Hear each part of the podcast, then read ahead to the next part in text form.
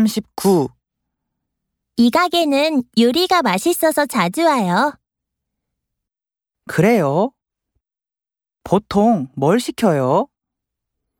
삼겹살과 같이 한국 소주를 시켜요. 린 씨 소주를 마실 수 있어요? 네, 혼자서 두 병 정도 마실 수 있어요.